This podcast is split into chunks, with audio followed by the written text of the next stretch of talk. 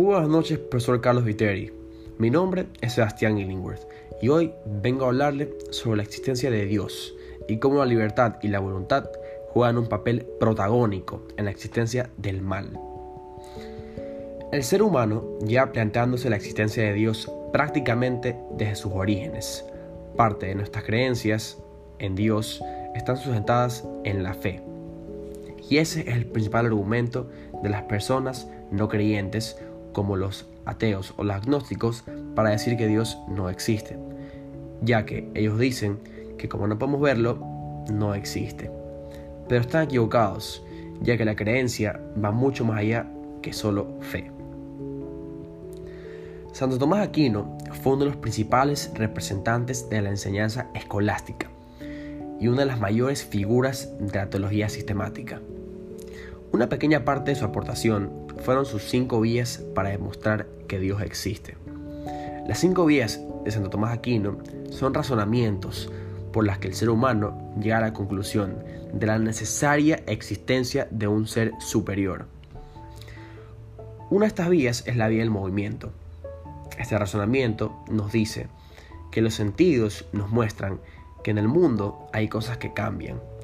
Todo lo que se mueve es movido por otra cosa y el ciclo del movimiento no puede seguir indefinidamente.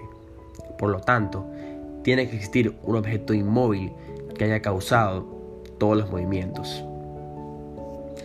La siguiente vía es algo parecido a la anterior. Es la de las causas eficientes. Esta vía nos dice que en el mundo sensible hay un orden de causas eficientes.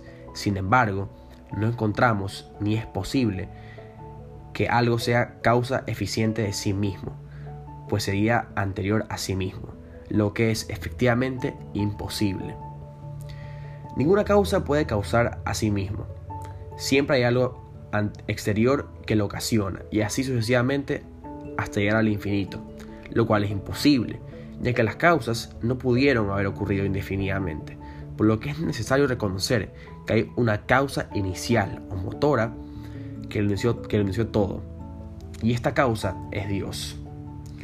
Con esto, Santo Tomás Aquino nos enseña que para afirmar que Dios existe no basta el hecho de tener fe, sino también de razonar el mundo que tenemos alrededor y de cosas tan sencillas como el movimiento podemos encontrar una gran verdad. Uno de los argumentos más usados por las personas que no creen en Dios es, si Dios existe, ¿por qué existe el mal? Bueno, pensemos un momento en el siguiente argumento. Si el mal existe, entonces Dios no puede existir. Si fuera así, la existencia del ser humano sería un accidente cósmico, sin sentido, sin ningún valor más allá que un producto de la materia y el azar. Entonces, ¿Bajo qué fundamento podemos considerar lo que está bien de lo que está mal? Podemos entender que, que algunas acciones están mal porque nuestra propia conciencia moral dada por el mismísimo Dios. Y si este no existiera, nuestra moral y nuestros valores serían diferentes en cada persona.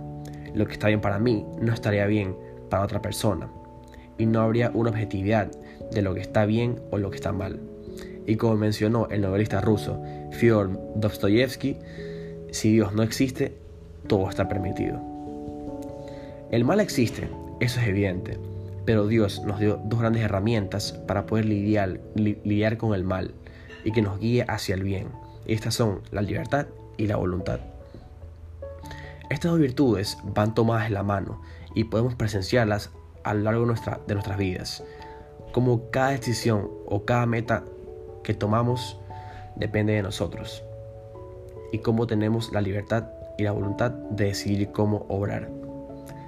La relación entre el mal y la libertad está muy presente, ya que soy libre de obrar mal, pero Dios a través de nuestra conciencia y nuestra moral nos ayuda a diferenciar lo que debemos hacer de lo que no. La voluntad y el mal también tienen una relación igual de presente al hacer acciones con buenos fines, pero de maneras egoístas, o cuando sabemos que estamos haciendo algo malo. Afortunadamente, tenemos a nuestra conciencia y a nuestra moral que nos ayudarán a diferenciar el camino del bien del camino del mal. En conclusión, ¿podemos afirmar que Dios existe? Sí. ¿Tenemos pruebas para afirmar que Dios existe? Claro que no. Pero al fin y al cabo, no son necesarias, ya que teniendo fe y razonando, podemos encontrar verdades en, en, nuestro propio mundo, en cosas como el movimiento, la perfección y el orden del universo, e incluso en nosotros mismos. Y al existir Dios tenemos que reconocer que existe el mal, pero Dios nos ha dado la libertad y la voluntad para combatirlo, y si Dios no existiera, todo fuera caos y desorden. Muchas gracias profesor por su atención.